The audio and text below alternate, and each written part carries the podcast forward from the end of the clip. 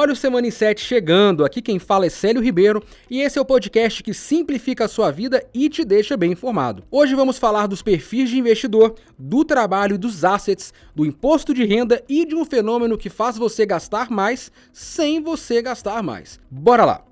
E vamos começar falando de uma das principais notícias da semana. Terminou na última terça, dia 31, o prazo para envio da declaração do imposto de renda. Quatro dias antes, a Receita Federal havia anunciado que ainda não tinha recebido mais de 5 milhões de declarações. Mas na quarta, após encerrar o período de entrega, o órgão computou 36,3 milhões de envios, 2 milhões a mais do que era previsto, batendo o recorde da Receita Federal registrado no ano passado. Me conta aí, você perdeu o prazo e não fez sua declaração?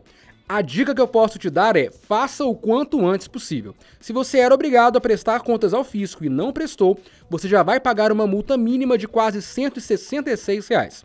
Mas quanto mais você demorar, mais juros serão cobrados e a multa pode chegar até 150% do valor devido. Além disso, você pode ficar com o CPF pendente e ainda ser impedido de assumir cargos públicos. Então não perca tempo, procure um contador se for necessário e conte com o Inset para te ajudar. Agora o assunto é dinheiro. O número de CPFs investindo na B3 passou de 814 mil em 2018 para 5 milhões em 2022, um aumento de 514% em quatro anos. Esse é só um dos indícios que mostram que o Brasil está passando por uma revolução financeira no modo com que nos relacionamos com o nosso dinheiro. E nesse mundo dos investimentos, cheio de palavras diferentes e complicadas, um pequeno termo se destaca: assets. Já ouviu falar disso? Um asset é uma empresa ou setor de uma empresa responsável por administrar os ativos dos seus clientes. É essa equipe que escolhe as melhores opções de investimento, levando em conta a rentabilidade e, mais importante ainda, o risco. E com o aumento no número de pessoas procurando novos investimentos, a demanda cresce e, naturalmente, o número de pessoas interessadas em trabalhar na área também aumenta.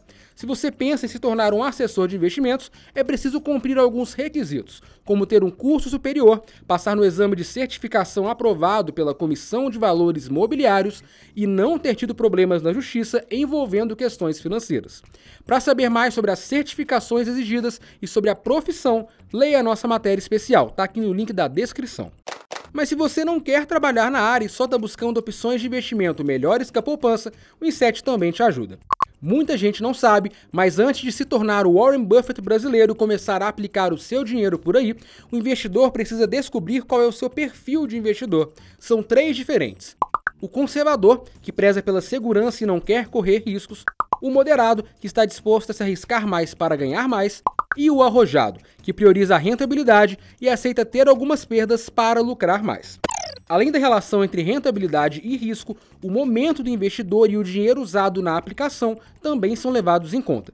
E como tudo na vida muda, o perfil também pode mudar com o tempo. Quer descobrir qual é o seu perfil de investidor? Bom, você tem duas opções: responder o questionário no Super App do Inter ou fazer o quiz preparado pelo Inset. O link está aqui na descrição. Se você costuma fazer as compras de casa, já deve ter percebido uma coisa: muitos produtos tiveram seu tamanho reduzido enquanto o preço se manteve igual. Curioso, né? Essa é uma tática bem antiga e muito usada pelas marcas para compensar o aumento no custo de produção sem subir o valor do produto. É a chamada reduflação. Como o nome sugere, o fenômeno tem a ver com a inflação em alguma etapa da fabricação, seja na matéria-prima, na mão de obra ou no transporte, como a alta no preço dos combustíveis. A reduflação é muito notada em barras de chocolate, mas também dá as caras nos biscoitos recheados, produtos de limpeza e até caixa de fósforo. Outra prática comum para não reajustar os preços é alterar a composição dos produtos. É leite condensado que vira mistura láctea e até sanduíche de picanha sem picanha. Segundo especialistas, nenhuma dessas práticas é ilegal, mas as empresas precisam deixar claro para o cliente que o produto sofreu mudanças.